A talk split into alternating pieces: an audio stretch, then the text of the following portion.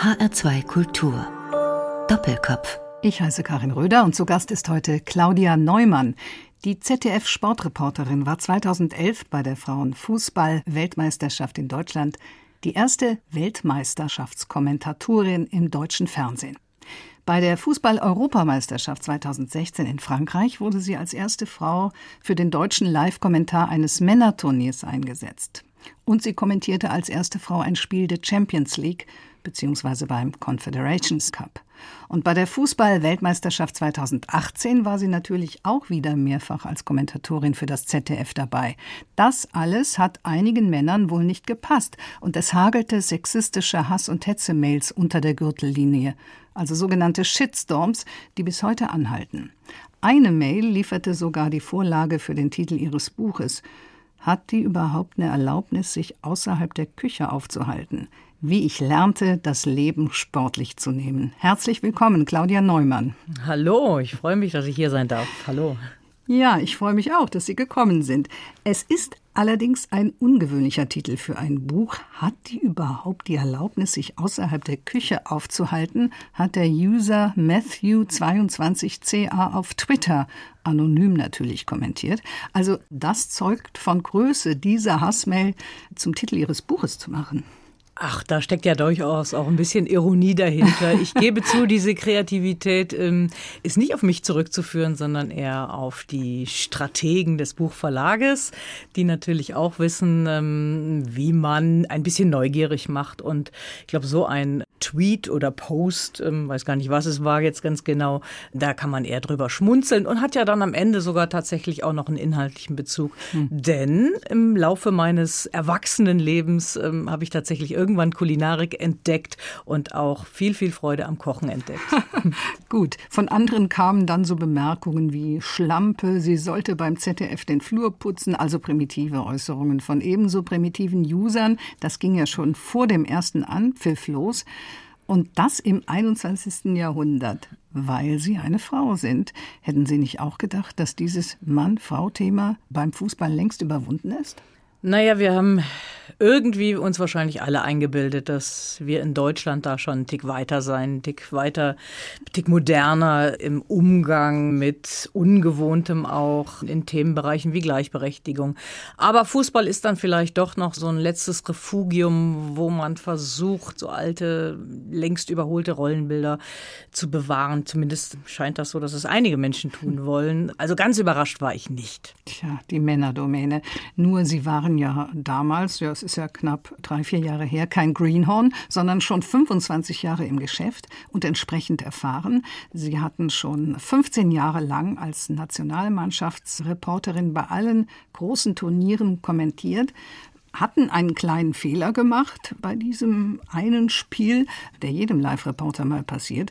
Da hatten sie eine Elfmeterszene nicht richtig beurteilt. Und da ja, los. das war bei der Europameisterschaft. Mhm. Da habe ich in der Tat bei der ersten Beurteilung einer strittigen äh, Szene im Strafraum ja, die richtige Zeitlupe nicht abgewartet und hatte mich zu früh festgelegt, habe das dann aber auch korrigiert. Also das, das sind Dinge, die tatsächlich im Verlaufe von 90 Minuten mal vorkommen können, nicht zu häufig sollten. Man kann da lieber den einen Augenblick noch warten und sich alle Zeitlupen in Ruhe angucken um sich dann erst festzulegen. Das ist dann sicherlich schlauer und strategisch besser. Und das habe ich mir dann auch als Strategie zurechtgelegt. Bloß nicht immer den Zeitvorteil haben wollen, sondern wirklich in aller Ruhe sich die Szenen anzugucken, weil manche Einstellung wirklich in die Irre führend ist bei solchen Szenen heutzutage. Das sagt die ZDF-Sportreporterin Claudia Neumann bei Doppelkopf in HR2 Kultur. Gut, äh, Fehler sind da, um daraus zu lernen. Und nach dieser Geschichte, nach diesen Shitstorms, blieb Ihnen überhaupt Zeit, Ihre Wunden zu lecken? Also während der Turniere natürlich nicht. Man nimmt sich die Zeit dann tatsächlich. Das habe ich aber auch erst ein paar Jahre später getan. Und so richtig, muss ich sagen, war dann die Gelegenheit da, als ich tatsächlich dieses Buch geschrieben habe. Und das war auch am Ende der Grund, warum ich überhaupt das gemacht habe. Weil ich dachte, Mensch, da kann man auch noch mal so ein paar Dinge reflektieren, vielleicht noch mal aus der ein oder anderen Perspektive heute betrachten, mit dem Erkenntnisgewinn einiger Jahre jetzt in diesem Sturmfeuer. Und das hat wirklich ja. gut getan, fand ich. Ja, im Nachhinein Nachhinein weiß man es immer besser, auch selbst. Und Sie haben da einiges reflektiert. Nur die Tatsache, dass Sie dieses Buch geschrieben haben, dann wieder gewisse Dinge rekapitulieren mussten, sich mit dem Thema beschäftigen mussten. Hat das nicht auch ein paar Wunden wieder aufgerissen? Nein, weil das macht man in dem Moment ja ganz bewusst. Ich bin auch heute noch im Übrigen bei der Strategie geblieben, im Netz selber mir diesen ganzen Quatsch nicht anzugucken und auch nicht zu lesen. Das bringt mir wirklich gar nichts. Ich habe durchaus Fantasie genug, um mir vorzustellen, wie wenn jemand wirklich böse schimpfen will, beleidigen will, was es da alles so an Fundus Wortwahl gibt. Ähm, das kann ich mir durchaus alles vorstellen. Das muss ich mir aber wirklich nicht durchlesen. Mhm. Das tue ich bis heute im Übrigen nicht. Also arbeite ich da eher, eher mit der abstrakten Kraft, dass es da eine Ablehnung gibt, aus welchen Gründen auch immer. Vielleicht ist es auch einfach, um in der Menge mitzuschwimmen. Die Meinungsäußerung über soziale Netzwerke ist ja im Moment, oder was heißt im Moment, aber seit einiger Zeit ja ohnehin ein Ventil für viele Menschen. Das ist ja ein Phänomen in unserer Gesellschaft. Und da bin ich mit der Thematik Fußball mal ganz ehrlich noch sehr, sehr harmlos bedient. Also hm. da geht es ja nicht um irgendwelchen. Weltfrieden. Ja, betrifft ja auch andere Themen. Ja. Sie schreiben ja auch gleich zu Beginn des Buches, dass Sie sich weigern, die Opferrolle einzunehmen. Welche Rolle ist es dann? Das gehört jetzt einfach zu meinem Leben dazu. Ich sehe mich tatsächlich nicht als Opfer, weil dann äh, hätte ich ja immer noch die Wahl gehabt, es auch sein zu lassen. Niemand hat mich gezwungen, da in diese Rolle hineinzuschlüpfen. Ich habe das aus Überzeugung gemacht, also diesen letzten Schritt des Handwerks live kommentieren noch im deutschen Fernsehen. Ansonsten, wie Sie schon angedeutet hatten, ich habe da schon eine Menge Erfahrung in all den Jahren gesammelt, was das Reportieren im Sport und insbesondere im Fußballbereich betrifft. Aber es war halt dieses, dieses Live-Kommentieren großer männlicher Sommerereignisse, mhm. um es mal so zu formulieren. Und als man mich fragte, ob ich mir das zutraue, ob ich das machen möchte, und der Reiz war dann einfach da und ich bereue da auch nichts. Das gehört einfach irgendwie zu meinem Werdegang. Und ich glaube, das ist auch gut so. Und das sind ja auch nur ein paar sogenannte Hater, die diese merkwürdigen Mails oder Tweets absetzen. Und unser Doppelkopfgast Claudia Neumann erhält natürlich in erster Linie jede Menge Zuspruch für genau das, was sie macht. Natürlich von Menschen, die Sachverstand haben und denen die Kompetenz wichtig ist und nicht das Geschlecht der Kommentierenden. Ja, Frau Neumann, Sie schreiben auch, eine Frau, die Männern ein Männerspiel deutet, zerstört deren Weltbild. Ist Fußball tatsächlich immer noch ein Männerspiel? Grundsätzlich nicht, nein. Ähm, wir wissen ja seit langem, dass auch Frauen mittlerweile erfolgreich Fußball spielen. Und wenn man sich darauf einlässt, kann man das auch sehr genießen, wie ich finde. Auch als Zuschauer oder als Journalistin in dem Fall auch. Aber für etliche ähm, Personen ist das offensichtlich noch vom ganzen Status, vom Habitus so männlich dominiert. Auch der Stadionbesuch ist ja in erster Linie tatsächlich auch von Männern noch dominiert, auch wenn mittlerweile sehr, sehr viele Frauen zu den Fanszenen gehören. Aber auch sie berichten, dass sie da ja häufig auch noch als Anhängsel gesehen werden. Also von Gleichberechtigung ist da offensichtlich auch noch nicht so richtig die Rede. Von daher müssen wir da weiter mit Überzeugung dran arbeiten und versuchen, gelassen zu bleiben, bloß keine Konfrontation, weil das, das halte ich für wirklich nicht zielführend in solchen Fragen, sondern mhm. einfach mit, mhm. mit Überzeugung und mit Leidenschaft sollte jeder machen, was er für richtig hält. Es hat sich ja schon auch was verändert in den vergangenen Jahrzehnten, sage ich jetzt mal, auch in der ZDF Sportredaktion. Das ZDF, ihre Chefs, der mhm. Sender, hat zu ihnen gestanden. Da hat sich ja auch was getan. Seit Carmen Thomas, die vor 40 Jahren noch wegen ihres Lapsus Schalke 05 als Moderatorin des Sportstudios rausgeflogen war. Also die hatte einfach keine Chance. Ja, also in den Jahren hat sich natürlich schon sehr, sehr viel entwickelt, keine Frage. Also das waren damals tatsächlich die ersten, die ersten Moderatorinnen und da reden wir ja wirklich von der Moderation. Das ist ja nochmal ein ganz anderes Handwerk. Das hat man in jenen Jahren tatsächlich Frauen auch erstmal noch abgesprochen. Das ist heute mhm. schon Gott sei Dank längst überhaupt nicht mehr der Fall. Ne? Also Moderatorinnen auch im Bereich Fußball mhm. im Fernsehen sind mittlerweile gang und gäbe und da gibt's auch keinen Aufschrei mehr. Ähm, das ist akzeptiert akzeptiert. Mhm. Es ging am Ende offensichtlich um dieses letzte Refugium, diesen Live-Kommentar, weil da ist ja dann doch schon ja 90 Minuten die Frauenstimme, die einem dann auch noch in der Tat Szenen erklären will, also Hintergründe eines Spiels, die Dinge einordnet, die Dinge interpretiert, zusammenfasst das war vielleicht dann dieser ungewohnte Schritt, den viele erstmal nicht mitgehen wollten. Oder ich weiß gar nicht, ob es viele sind. Ich glaube, am Ende ist es ein verschwindend geringerer Teil zu denen, die sich tatsächlich sehr offen dem Ganzen gegenüber geäußert haben auch und dem Ganzen gegenüber auch offen stehen. Nur das Negative, dieses Herausgehobene, war natürlich das, was in Social Media war. Und das hat alle anderen Stimmen quasi platt gemacht. Ja, das denke ich auch. Es gibt ja inzwischen diese Möglichkeiten der digitalen Medien, die jede in Anführungsstriche Meinungsäußerung platzieren und auch nicht löschen müssen, die meisten jedenfalls nicht. Jetzt haben wir noch eine andere Dame, die Spiele kommentiert, nämlich Sabine Töpperwien. Die war die erste Frau, die die ARD-Bundesliga-Konferenz kommentiert hat im Radio. Von ihr kennt man solche Anfeindungen nicht oder spricht sie nicht darüber oder lag es daran, dass es damals noch kein Internet gab? Also es gibt mittlerweile einige Kolleginnen, auch ja. hier im HR, Martina Knief beispielsweise, mhm. eine sehr geschätzte Kollegin, die seit Jahren von der Eintracht berichtet, auch in der Radiokonferenz. Sabine Töpperwin in der Tat ist ja mittlerweile längst schon Hörfunkchefin gewesen, also mhm. hat da ja sogar dann auch verantwortende Positionen eingenommen. Ja. Ja, das ist schon eine Ausnahme. Ne? Das war sicherlich auch eine Ausnahme zu Ihrer Zeit. Ähm, wir kennen uns auch schon relativ lange. Ich habe da zu der Zeit auch schon längst im Fußballbereich gearbeitet. Und ich habe ja gerade angedeutet, dass der Widerstand ja erst viel, viel später kam mhm. auf dieser wirklich sehr, sehr exponierten Rolle. Und nicht, weil ich ähm, schon vor 20 Jahren Fußballspiele kommentiert habe in der ja, Zusammenfassung, ja. live im Frauenbereich oder bei den kleineren Männerspielen. Das ist auch so durchgelaufen. Das war wirklich dieses sehr exponierte große Sommerturnier und dann auch noch im öffentlich-rechtlichen Fernsehen, also mit einer Millionen Einschaltquote, das ist dann auch noch mal ein großer Unterschied. Beim Radio ist es vielleicht noch so ein Tick anders. Da finde ich, sind ja auch die, die Fähigkeiten auch noch mal andere. Und da muss man ja ähm, quasi Bilder erzeugen mit einer tollen Sprache, mit wirklich guter Wortauswahl und einer eigenen Handschrift in dem Moment. Dem Zuhörer fehlt aber da das Korrektiv. Also er kann nicht sagen, was erzählt die mir denn da?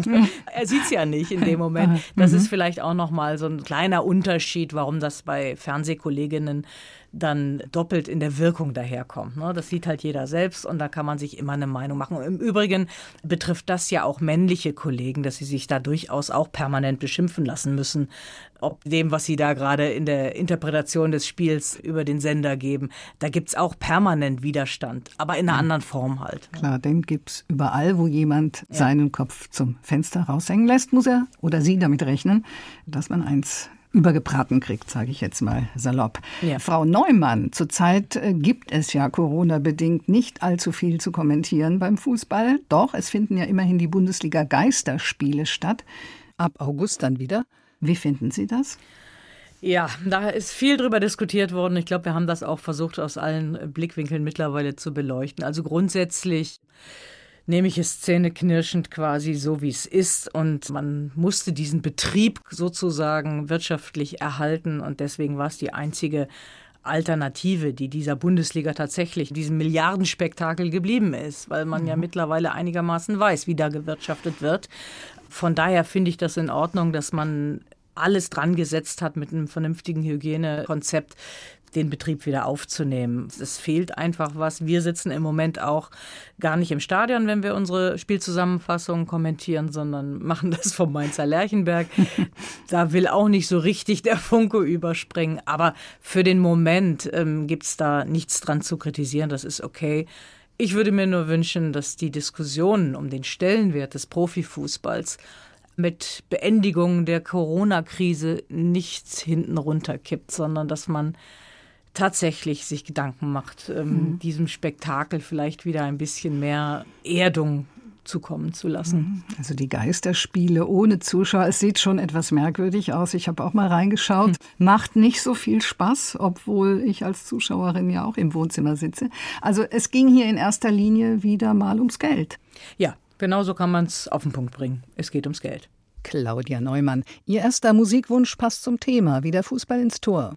The Winner Takes It All heißt ein Stück von ABBA. Ja, das ist tatsächlich eine Erinnerung an einen der vielen, vielen tollen Sportmomente, ähm, die ich als Reporterin schon erleben durfte. Als es nämlich tatsächlich 2003 um den ersten Weltmeistertitel der deutschen Fußballfrauen ging. Die spielten mhm. im Finale gegen Schweden und wir haben eine Woche Vorberichterstattung gemacht und haben versucht, jedes Klischee zu bedienen, unter anderem halt auch mit der schwedischen Popgruppe ABBA und ähm, am Ende waren es dann die Deutschen, die gewonnen hatten. Von daher ist das so ein bisschen stellvertretend für die vielen, vielen tollen Sportmomente, die man auch als Reporterin erleben darf. I don't wanna talk about things we've gone through, though it's hurting me. Now it's history. I played all my cards, and that's what you've done too. Nothing more to say, no more race to play. The winner takes it all, the loser standing small beside the victory.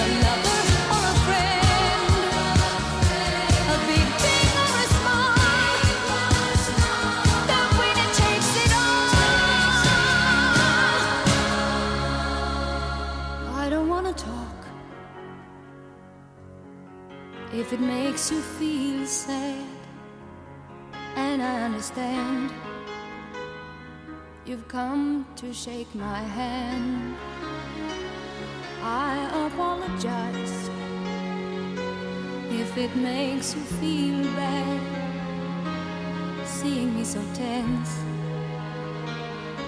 No self confidence, but you see, the winning takes.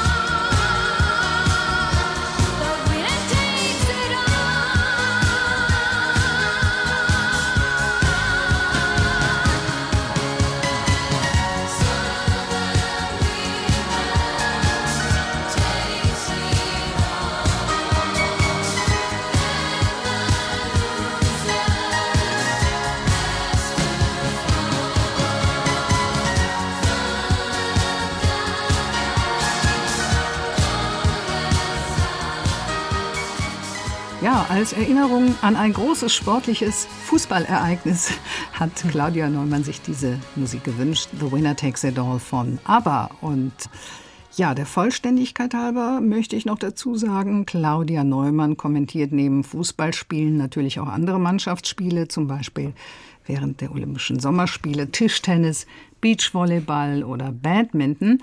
Doch als Fußballkommentatorin ist sie in das Visier von äußerst primitiven Internethetzern gekommen. Und nicht nur darüber hat sie ein Buch geschrieben mit dem Titel Hat die überhaupt eine Erlaubnis, sich außerhalb der Küche aufzuhalten? Wie ich lernte, das Leben sportlich zu nehmen. Es geht also neben Fußball um Fernsehen, um Journalismus, um andere erfolgreiche Frauen im Business und natürlich um Sie selbst, Frau Neumann. Sie sind 1964 im Rheinland geboren, haben Germanistik, Pädagogik und Sport studiert und in Ihrem Buch schreiben Sie, Sie sind quasi mit Fußball aufgewachsen. Wie kam's? Ja, der Klassiker halt. Man äh, ist quasi umzingelt von Nachbarjungs. Es gab nur Jungs in unserer Wohngegend und äh, irgendwie geht man da als kleines Mädchen dann einfach mit, was die Jungs so machen. Das fing an mit auf Bäume zu klettern, ähm, statt irgendwo ähm, ein gemäßigtes Spielchen zu spielen oder so, wie das andere Mädels hatten. Und dann haben wir immer Fußball gespielt auf dem Bolzplatz. Jeden Tag. Dieses Ritual hat sich über Jahre durchgezogen und ich bin einfach einfach mitgegangen und habe so die Leidenschaft für dieses Spiel entdeckt. Also der Fußball, eine frühe große Leidenschaft bei Claudia Neumann. Warum wollten Sie da nicht Profifußballerin werden? Erstens gab es das damals zu der Zeit ja alles noch gar nicht so hm. richtig, auch im Frauenbereich. Und nein, ich habe mich einfach über dieses Spiel definiert. Ich wollte mitspielen. Ich hatte nicht unbedingt diesen Wettbewerbscharakter vor Augen. Und für Frauen und Mädels gab es das damals sowieso in der Form noch überhaupt nicht. Erst so später habe ich mal dann versucht ähm, zu schauen, was da theoretisch möglich wäre. Das hat mir aber dann erst überhaupt nicht so gefallen. Also Frauenfußball mhm. unter sich, äh, also wenn Frauen unter sich Fußball spielen, war das damals nicht wirklich meine Leidenschaft. Und ich wollte es wirklich tatsächlich aus Freude an diesem Spiel tun und nicht unbedingt in der Wettbewerbssituation. War das damals? Daraus höre ich heute, kann das durchaus Ihre Leidenschaft sein, ja, der Frauenfußball. Nein, nein, genau. Das hat sich erstens natürlich in den Jahren sehr entwickelt, also auch vom Niveau, von der Qualität ist das viel, viel, mhm. viel besser geworden. Und ich habe äh, einfach gelernt, dass man die Spiele dann auch ein bisschen anders betrachten muss. Also ich kann das nicht einfach so vergleichen, Männer- und Frauenfußball, sondern muss die bestimmten Voraussetzungen dann schon voneinander voneinander trennen. Und das habe ich dann tatsächlich sehr erfolgreich getan, also dass ich dann irgendwann angefangen habe, wirklich Frauenfußball, ich sage immer zu lernen, weil ich war mhm. ja auch mit dem Männerfußball sozialisiert, ja. auch vom Sehverhalten und habe dann sowohl während der Arbeit als auch nebenbei so ein bisschen für mich versucht zu inhalieren um dem Ganzen auch gerecht zu werden, um das fair bewerten zu können. Das ist nun mal unsere Aufgabe als Journalisten und habe dann wirklich demütig festgestellt, dass das auch so, eine, so ein Vorurteil von mir war und man da auch so eher ganz schnell mal in so eine Schiene reingerät, obwohl man mit ein bisschen mehr drüber nachdenken und vielleicht ein bisschen größerer Reflexion ganz andere Impulse entwickeln kann. Auf einer Schiene sind Sie jedenfalls geblieben, nämlich beim Fußball. Sie haben ein Praktikum bei RTL gemacht in der Sportredaktion und daran schloss sich eine freie Mitarbeit an. Danach waren Sie bei Sat 1 und in Ihrem Buch schreiben Sie ein ganzes Kapitel über Ihre Anfänge dort bei den Privaten und die Sie offensichtlich sehr genossen haben und dort auch viel gelernt haben. Immerhin ist das alles schon 30 Jahre her. Mhm. Haben Sie in dieser Zeit in diesem männerdominierten Sportjournalismus oder vor allem im männerdominierten Fußball nie Ausgrenzung erfahren? Nein, tatsächlich nicht. Das werde ich oft gefragt, auch oft skeptisch gefragt, weil man mir das offensichtlich gar nicht so abnimmt. Aber ich habe diese Erfahrung in diesen Jahren tatsächlich nicht gemacht. Vielleicht hatte das damit zu tun, dass durch den Einstieg des Privatfernsehens da auch so ein bisschen anderes Flair mit einzog. Das waren alles junge, moderne Leute seiner Zeit, die da ähm, dem, sage ich mal, öffentlich-rechtlichen Tanker durchaus ein bisschen Wind unter den Flügeln gemacht haben. Also mhm. das war eine ganz spannende Fernsehzeit auch und ich habe da eine ganz große Kameradschaft, einen ganz großen Zusammenhalt ähm, erlebt, sowohl bei RTL als auch bei Sat1 damals, die dann natürlich auch durch diese Sendung ran so was Besonderes geschaffen haben. Und das war tatsächlich über viele Jahre ein prima Miteinander und ist dieses Selbstverständnis, dass da auch eine Frau mitläuft im Fußballbereich. Wir waren ein paar Frauen, aber ich war dann schon so die, die am meisten auf den Fußballplätzen war. Das war kein großes Thema, weil, weil wir haben nebenbei hin und wieder auch Fußball gespielt und es war wirklich eine großartige Zeit und diese Hürden, Hindernisse, Widerstände, die andere Kolleginnen auch in anderen Medien durchaus erlebt haben. Also ich will das nicht kleinreden, mhm. aber ich habe sie halt nicht gehabt vorher, diese Erfahrung. So erinnert sich Claudia Neumann. Heute ist sie zu Gast bei Doppelkopf in HR2 Kultur. Und sie war zehn Jahre beim Privatfernsehen, bis sie dann vor 20 Jahren als Redakteurin und Reporterin in der ZDF Hauptredaktion Sport angefangen hat. Und dann wurde ihr ausgerechnet die Königsdisziplin, die Live-Reportage, als erste Frau übertragen. Sie schreiben in Ihrem Buch, Sie können das gar nicht mehr hören, immer die Erste gewesen zu sein, diese Betonung darauf. Warum? Ja, weil ich mich darüber überhaupt nie definiert habe. Das ist nicht mein Anspruch mhm. gewesen. Ich hatte auch nie irgendwie im Blick, da mal in eine Vorbildrolle hineinzurutschen oder sowas. Das war nicht mein Ansatz.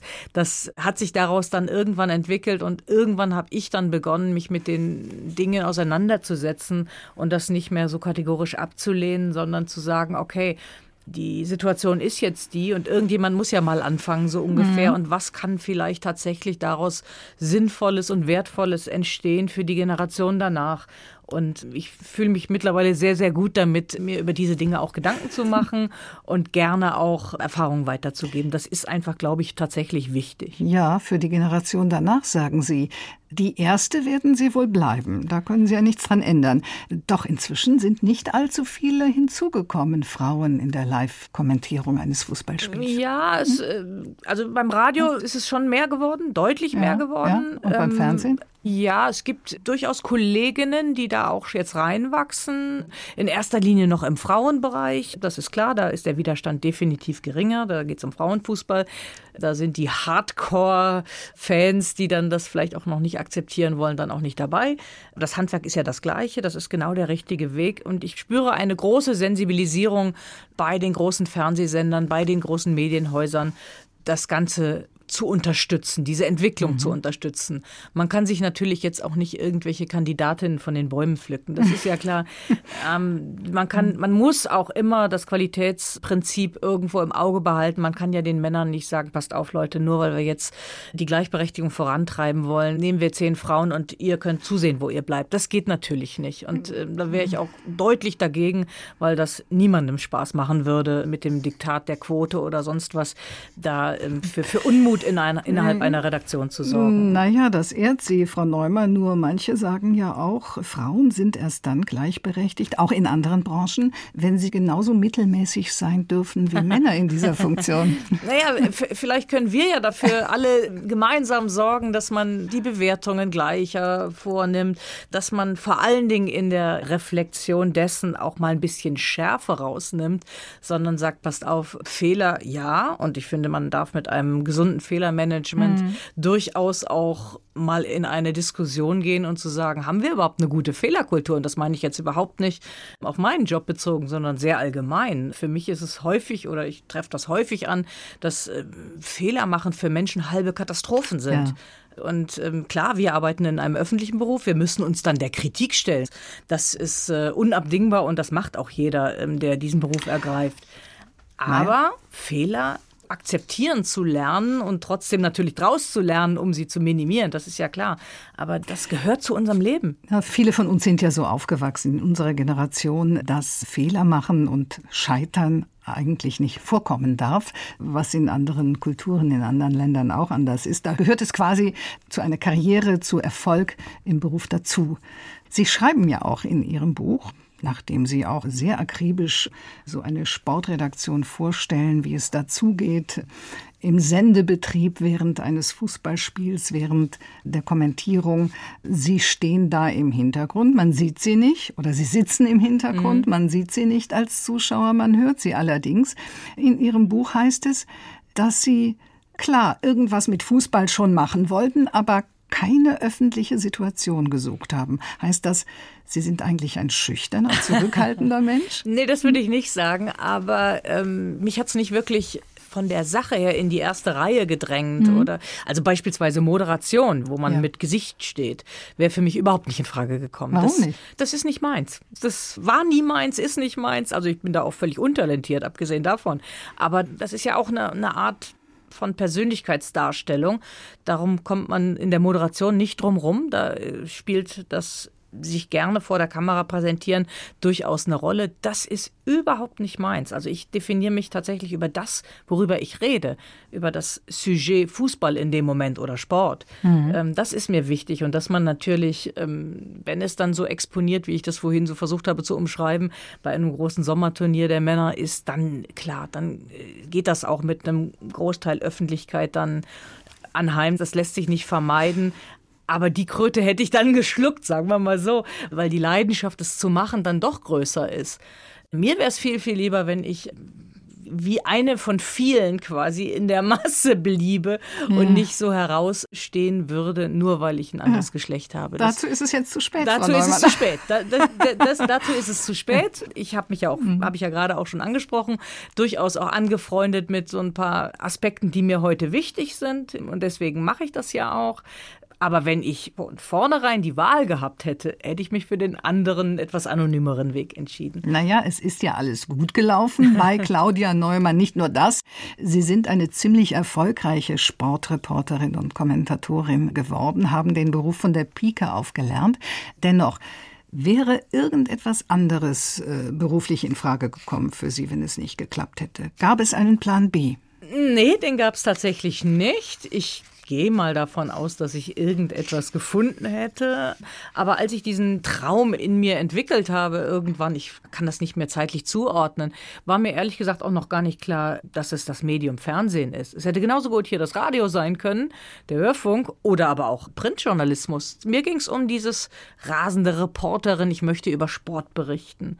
Dass ich das sehr faszinierend fand, als ich die erste große Weltmeisterschaft 74 im Fernsehen verfolgt habe, was die da machten. Das ist das eine es waren jetzt nicht so, dass ich gesagt habe, es muss unbedingt Fernsehen sein, ja, sondern es sollte ein Reporterleben sein, so in die Richtung. Das war die Herangehensweise. 1974 war auch meine erste Weltmeisterschaft. Claudia Neumann, Sie sind Sportreporterin und Journalistin beim ZDF in öffentlich-rechtlichem Auftrag. Fällt Ihnen das manchmal schwer, den Fan in sich herauszuhalten oder die eigene Begeisterung, Leidenschaft bzw. Enttäuschung? Ich muss sie nicht immer raushalten. Also wenn Sie jetzt darauf anspielen, ob ich Fan eines Vereins bin oder dadurch meine Neutralität verliere, nein, das gehört sich nicht. Das muss draußen bleiben und das fällt mir auch sehr, sehr leicht. Aber wenn ich fasziniert bin von einem Spiel oder einem Spielzug oder einem Tor oder einer individuellen Aktion, die irgendwie ganz großes Niveau hat, dann darf man das mir anmerken beim Kommentieren, weil das ist ja genau das, was ich transportieren möchte mhm. und was ich dann auch in dem Moment auch journalistisch quasi bewerte, nämlich mit meiner Begeisterung. Ja. Ähm, im umgekehrten Fall gibt es das aber auch. Ne? Wenn ein Spiel schlecht ist, dann finde ich hoffentlich auch die richtigen Worte. Das darf man mir auch anmerken. Dann bin ich übrigens der Meinung, habe ich nicht die Entertainer-Rolle und versuche da ein Produkt irgendwie nett rüberzubringen, weil der Zuschauer ja auch unterhalten werden möchte. Ich musste ein gutes Maß finden, aber ich darf durchaus ein schlechtes Fußballspiel als Journalistin auch schlecht bewerten. Und wenn dann der Zuschauer die Freude verliert, am Fernsehschirm zu bleiben, ist das ein Risiko, das ich eingehen muss. Inwiefern darf eine Fußballkommentatorin dann auch sich selbst bleiben, beziehungsweise ihrem eigenen Temperament treu bleiben? Ich finde das sogar ganz wichtig. Das sollte eine Fußballkommentatorin und ein Fußballkommentator unbedingt. Ich finde, Authentizität ist ähm, ganz, ganz wichtig im mhm. Bereich des Kommentierens ich kann nicht versuchen, irgendeine Rolle zu spielen oder irgendjemanden, mhm. den ich vielleicht sehr, sehr gut in dem Beruf, in dem Sujet finde, irgendwie nachzuahmen oder so zu kommentieren wie er oder so, nur weil ich ihn besonders gut finde.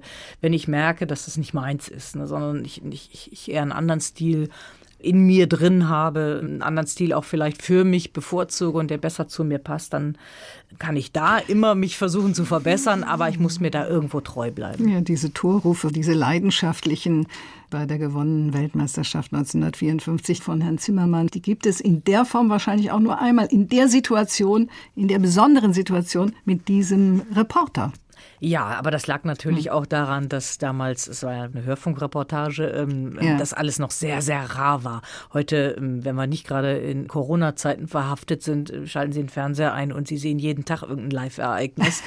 ähm, das ja. wird dann auch irgendwann beliebiger. Ja. Und man muss da auch ein bisschen vorsichtig sein, ja, sich selbst da nicht zu überhöhen ähm, und sich selber da mhm. in den Vordergrund zu stellen, sondern das Spiel, der Sport ist das, worüber wir reden und nicht das, was am Ende vielleicht mal von irgendeinem Satz eines Reporters hängen bleibt. Das lag, glaube ich, an der Einmaligkeit der Zeit damals, aber das sollten wir heute nicht als Ziel anstreben. Der Reporter, der Kommentator, der sitzt ja gewöhnlich dann im Stadion in seiner Kabine und betrachtet sich das Spiel. Zu Hause auf den Wohnzimmern sitzen ganz viele Kommentatoren und noch mehr Bundestrainer, die alles besser wissen. Wie kommt das eigentlich, dass Fernsehzuschauer, jetzt ohne Ironie, manchmal mehr sehen als die Kommentatoren vor Ort? Naja, weil sie sich natürlich auf das Sehvergnügen komplett konzentrieren können. Das hat oft mit dem Augenblick tatsächlich zu tun. Sie haben diverse visuelle Quellen, nämlich äh, Sie gucken entweder auf den Platz oder tatsächlich auf den Monitor, gibt noch einen Datenmonitor daneben. Manchmal gucken Sie auch auf Ihre Unterlagen, manchmal sind Sie auch abgelenkt, weil gerade irgendjemand Ihnen was aufs Ohr sagt. Passiert ja auch die Kommunikation mit der Sendeleitung, mhm. alles ist möglich. Das soll alles keine Entschuldigung sein, das gehört zum Handwerk eines Kommentators, das in dem Fall dann immer auszublenden und tatsächlich so häufig wie möglich an der richtigen Quelle zu sitzen, um das gut zu beurteilen. Aber ich sehe tatsächlich auch manchmal völlig entspannt zu Hause. Mehr als wenn man dann doch unter Druck da irgendwo in einem Stadion sitzt und wie ich das eingangs vorhin erwähnte, wie es mir 2016 passiert ist, die falsche Zeitlupe ja. schon als mhm. endgültig quasi bewertet hatte und das war ein Fehler. Ja. Da, soll, da, sollte man dann cool bleiben. Aber ja. das lernt man dann alles. Mhm. Das macht man nicht zweimal falsch. Ja, solche Situationen schildern Sie auch im Buch, auch Niederlagen, die Sie erlebt haben. Sie gehen überhaupt, nach meinem Eindruck, sehr scharf mit sich ins Gericht. Sie schreiben ja auch da, ich bin meine schärfste Kritikerin. Das ist allerdings bei allen leistungsfähigen und anspruchsvollen Menschen so. Ja, ich glaube, ich bin immer schon selbstkritisch so insgesamt mit den Dingen gewesen, die ich hervorbringe. Woran ich ein bisschen gearbeitet habe und das tatsächlich auch in den letzten Jahren nochmal nachjustiert habe, ist auch schon der angesprochene Bereich des Fehlermanagements. Ich bin da auch noch viel, viel offener geworden. Es gab mal eine Zeit, gerade beim Fernsehen, da hat man dann hinterher diesen wunderbaren Spruch gesagt, versendet sich. Hm, gibt's heute, bei uns auch. Ja, gibt's auch im Radio. ja, ja. ja, sehr schön. Aber heute versendet sich natürlich gar nichts mehr. Alles ja. ist irgendwo ja. nochmal zurückzuholen. Irgendeiner kriegt's immer mit. Es wird sofort verbreitet. Also finde ich es auch schlau, ähm, sehr, sehr transparent mit eigenen Unzulänglichkeiten umzugehen. Es macht keinen Sinn, da irgendwie eine Wissenschaft draus zu machen, das zu verheimlichen. Für andere kann ich nicht sprechen, das müssen andere dann selber sehen. Aber ich glaube, natürlich machen Männer auch Fehler, aber es ist ja nicht meine Aufgabe, darauf hinzuweisen. Und ich, ich kann nur einfach für mich behaupten, dass ich mit dieser transparenten Art damit umzugehen sehr gut fahre. Ich fühle mich gut dabei. Claudia Neumann ist zu Gast bei Doppelkopf von HR2 Kultur. Und ja, dazu passt ja auch der Untertitel ihres Buches, wie ich lernte, das Leben sportlich zu nehmen, stark genug hinter den eigenen Fehlern zu stehen und ja, es besser zu machen, daraus zu lernen. Und all jenen, die es ebenso handhaben, sei dieser Song gewidmet. Sie haben ausgewählt, Frau Neumann, ein Lied von Cher, Strong Enough heißt es. Da steckt tatsächlich eine schöne private Geschichte dahinter. Das war Ende der 90er Jahre, an die ich eine wunderbare, schöne Erinnerung habe. Also da kommt alles an Emotionen dazu. Welche Erinnerung denn? Naja, das ist, äh, bleibt ja privat. Privat so. ist privat. Aber alles, was so mit, mit, mit der Liebe zu tun hat, das war ein toller Sommer, um es genau zu sagen. I don't need your sympathy. There's nothing you can say or do for me. And I don't want a miracle. You'll never change for no one. And I hear your reasons why. Where did you sleep last night? And was she worth it? Was she worth it?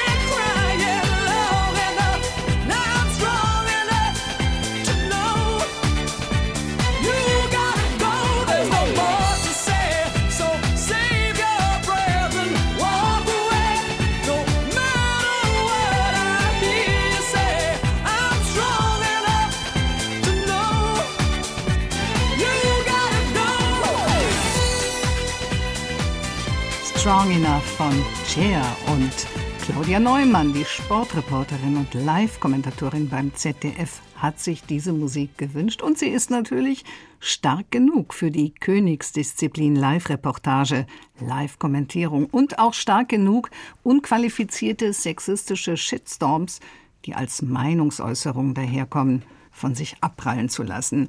Von Friedrich Nietzsche stammt, glaube ich, der Spruch, was dich nicht umbringt, macht dich stärker. Frau Neumann, stimmen Sie dem zu? Ja, ich glaube schon, ja. Sind Sie stärker geworden in den vergangenen Jahren, auch durch diese Ereignisse? Mm, ja, die, die Lebenserfahrung und die Erfahrungen in diesen Bereichen sind ja irgendwie oder sind am Ende ja die Summe dessen, was man ist. Und ich glaube mhm. schon, mit jeder Erfahrung ist man da ein Stück weit reicher, ein Stück weit stärker. Ja, glaube schon. Das Leben sportlich nehmen hat sich das auch auf andere Bereiche Ihres Lebens ausgewirkt, Frau Neumann, nicht nur auf den Beruf? Das ist eine interessante Frage. Auch das ist, glaube ich, eine Frage der Lebenserfahrung, dass man ja alle möglichen Arten von Störfeuern irgendwie schon mal erlebt hat und ähm, den Umgang damit gelernt hat oder versucht hat zu lernen. Man ist nicht gefeit vor immer mal wieder für irgendwelchen Einschlägen, die einen auch mal wieder kurz mal umhauen. Aber insgesamt, glaube ich, kann ich auch mit negativen Ereignissen oder mit vermeintlich negativen Ereignissen ganz gut umgehen. Gegen Ende des Buches schreiben Sie unter anderem auch dazu, war es das wert? Ja, das war es wert. Ähm, das war es wert, weil ich ja weiß, woher ich komme, ähm, was meine Motivation ist, weil ich es ja einordnen kann und ich mir dann auch wirklich da selbst nichts in die Tasche lügen will. Und das ist am Ende wirklich eine harmonische Angelegenheit, finde ich, wie sich der Fußball, der Beruf, das alles durch mein Leben zieht. Und so ein paar Hürden sind dann halt auch mal zu überspringen, ja. Tja, so wirken Sie auch auf mich. Von Kopf bis Fuß stimmig, wenn ich das mal so sagen darf. Dankeschön. Äh, wie sieht denn Ihre Arbeit als Sportreporterin in der Corona-Zeit aus? Ja, schon durchaus weniger Arbeit im Moment, ganz klar. Gerade am Anfang, als es losging und der ganze Sport tatsächlich stillstand. Es gab ja dann plötzlich überhaupt keinen Live-Sport mehr. Da haben auch wir ähm, unsere Sendegefäße ein bisschen zusammengeschrumpft. Ist ja klar, wenn man über nichts wirklich mhm. berichten kann, sondern nur über den Umstand, wie es weitergeht in dieser Krise. Also da haben wir natürlich auch journalistisch berichtet. Dann haben wir auch ein paar Reportagen gemacht. Ähm, aber es ist nicht vergleichbar gewesen zu dem, was man ansonsten im Berufsalltag zu bewältigen hat. Da kann man dann auch ein paar freie Tage ähm, abbauen und vor allen Dingen auch, auch sich ein Polster anlegen, denn im nächsten Jahr kommt ja alles doppelt und dreifach zurück. Ja. Frau Neumann, irgendwann wird die Corona-Krise vorbei sein. Wie geht es dann weiter mit dem Fußball? Kann hier die Krise tatsächlich auch eine Chance sein? Das ist eine ganz spannende Frage, die wir uns alle gestellt haben, die ich mir fast täglich stelle, tatsächlich, weil ich durchaus einiges zu kritisieren habe.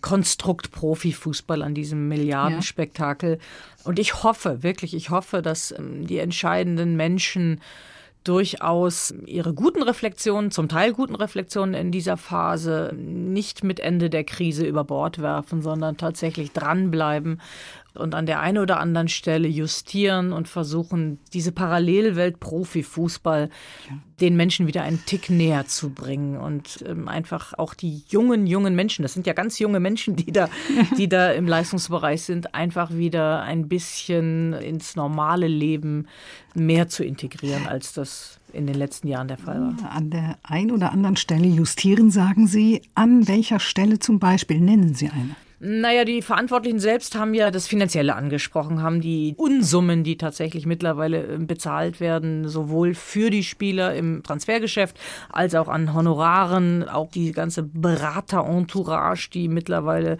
extrem viel Geld verdient. Das haben die Macher angesprochen. Mir geht es dabei ehrlich gesagt ein Tick weniger ums Geld, obwohl das eine das andere ja bedingt. Mir geht es darum zu sagen, dass jungen Menschen tatsächlich irgendwo ein bisschen Realität genommen wird. Das geht ja schon früh los. Die sind ja schon mit 12, 13, 14 in einer Art mhm. Gefangenschaft des Leistungsdrucks und die wenigsten schaffen es übrigens dann bis zum ganz großen Fußball. Also sie haben schon was getan. Aber die Abgehobenheit ist so extrem, dass ich mir gar nicht vorstellen kann, wie man dem gesund begegnen kann, wenn man nicht sehr, sehr, sehr gut begleitet wird. Und das ist zu viel passiert in den letzten Jahren. Und ähm, ich finde das fast bedauerlich, dass junge Menschen da ähm, ja ganz normale Alltagsgewohnheiten überhaupt nicht mehr nachempfinden können, weil sie tatsächlich auf einem anderen Planeten leben. So sieht es Claudia Neumann. Sie sind Sportreporterin und Journalistin. Wie geht es weiter mit dem Fernsehen bzw. mit dem Fußball im Fernsehen und äh, wie soll es mit den beiden weitergehen, Ihrer Meinung nach? Auch das ist eine interessante und schwierige Frage. Wir sind ja gerade so in Umbruchzeiten. Alles, ja, die Medien werden flexibler, werden andere sein. Unser klassisches Fernsehen ähm, hat nicht mehr den Stellenwert wie noch vor 20 Jahren. Auch gerade beim Fußball, wenn es ums Geld geht, da wird der Anbieter genommen, der halt am meisten zahlt, gar keine Frage. Das sind mittlerweile auch Streamingdienste, nicht nur Privatfernsehen oder Pay-TV, sondern tatsächlich gar kein lineares Fernsehen mehr. Grundsätzlich orientiert sich das an ganz normalen marktwirtschaftlichen Gesetzen. Dagegen ist auch erstmal nichts einzuwenden, wie ich finde ja, man würde sich wieder so ein bisschen mehr Erdung in allen Bereichen wünschen. Aber wenn es um Geld geht, und da werden wir halt die Zukunft jetzt abwarten müssen, ob sich da was reguliert, ähm, dann gibt es diese Gesetzmäßigkeiten, der am meisten bietet, bekommt den Zuschlag. So ist das. Hat die überhaupt eine Erlaubnis, sich außerhalb der Küche aufzuhalten? Wie ich lernte, das Leben sportlich zu nehmen, heißt das Buch, das Claudia Neumann geschrieben hat. Erschienen ist es im Verlag Harper Collins. Die ZDF-Sportreporterin war heute meine Doppelkopfpartnerin in der Partie. Ich heiße Karin Röder. Ich erfülle Ihnen noch einen Musikwunsch von Neumann. Es geht um Liebe. Um Fußballliebe scheint es sich allerdings nicht zu handeln. Worum geht's? Ich muss jetzt gerade überlegen, welcher war jetzt der. What is Love ah, von Hathaway. Ja, das ist, das ist, auch das ist eine, in der Tat eine private Erinnerung an einen wunderbaren Urlaub. Lange, lange ist es her an, ja, Menschen, die mir sehr, sehr nahe standen, die aber leider nicht mehr unter uns sind. Die Fußball-Europameisterschaft wird aufs nächste Jahr 2021 verschoben. Ich nehme an, dann sind Sie wieder dabei als Kommentatorin? Ich nehme an, das wird so sein, ja. Dann wünsche ich Ihnen viel Erfolg und ich freue mich drauf. Vielen Dank, Claudia Neumann. Ich danke auch, hat Spaß gemacht. Vielen Dank. What is love?